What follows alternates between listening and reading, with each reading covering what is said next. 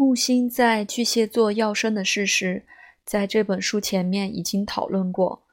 我也解释了这是一个多么独特和鼓舞人心的结合。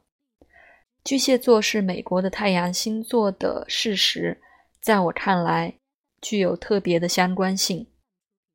家庭价值的主题是美国很多保守党的政治标尺，正如这样写的。被提及家庭价值在上述指导方针中实际被写入是在二十世纪八十年代末，在它变成这样一个政治流行语之前。而且那些在本命盘中木星巨蟹座的人，好像和美国的流行文化有特别强烈的共鸣，因为美国的星盘不仅太阳在巨蟹座，而且木星和像金星也在巨蟹座。当我审视我的研究时，很多名字真实的向我涌来，因为他们构成了一个令人惊讶的受欢迎的群体。一，慈善家向国家的文化资源提供了大量资金，例如保罗·梅隆和安德鲁·卡内基，在第二章讨论过。二，伟大的运动员在。美国消遣的棒球运动中，震惊观众的杰基·罗宾森和威利·梅斯，可能是他们的时代最令人兴奋的球员。当然，罗宾森通过他与种族主义的勇敢对抗和他的运动一样，在全社会有深刻的影响。三。非常受欢迎的演员，像是肖恩·康纳利和詹姆斯·迪恩，也是全世界女性的最爱。四音乐家们好像一直掌握了公众情绪的脉动。保罗·麦克塔特尼、列布拉斯、纳特·金科尔和雷昂纳德·伯恩斯坦，他的木星和夏冥王星在巨蟹座，表现为他的交响乐作品。极其戏剧性的风格，也在教大众古典音乐。弗兰兹·李斯特也是木星巨蟹，也在他的时代广受欢迎，迷住了全欧洲的听众。五，尼尔·阿姆斯特朗，第一个登上月球的人，不仅木星在巨蟹座，而且月亮在射手座，月亮和木星互融。是月球探索的伟大象征。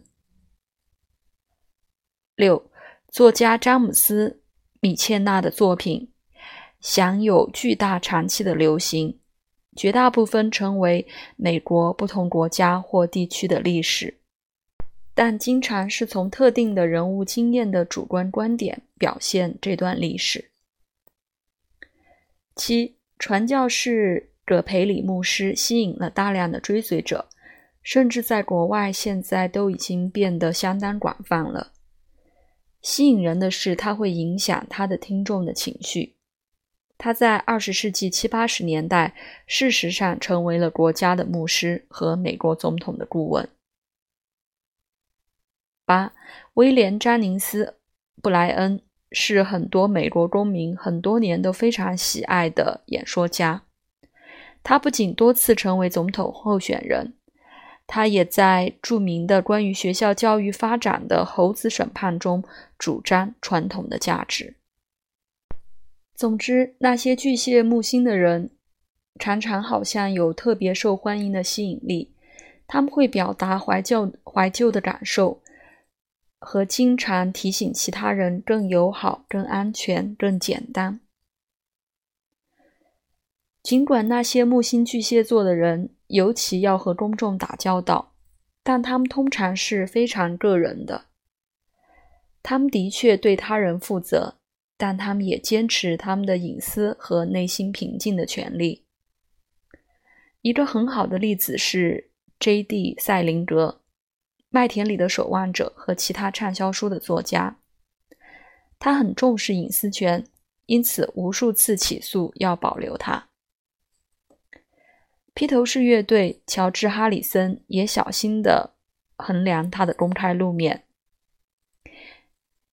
他以培养他的内在，通过园艺冥想的私人生活，人文关怀，比如孟加拉演音乐会而闻名。画家保罗·高更也渴望简单的生活和隐私的程度，他搬到了南太平洋。总之，那些木星巨蟹座的人好像是老式的，在很多主要的方面，渴望找到安全的传统。那些木星巨蟹座的人通常本能的更规避风险，比绝大多数其他木星位置的人。但他们会给予情感去照顾那些他们亲近或同情的人。实际上，在情感表达的领域，他们可以发挥他们最大的潜力。他们会在生命的这个领域冒险试一试，因为他们往往对人有信心。特别是对老朋友或亲戚，他们的自信会随着他们鼓励其他人发展而同时增长。尽管与过去紧密相连，这些人通常有对未来特殊展望的天赋，是从过去和现在的趋势发展起来的。他们经常有直观和扩展的理解，对巨大的公司。怎样影响个人、家庭和群体的生活？追求未来的愿景，通常是他们成功的关键。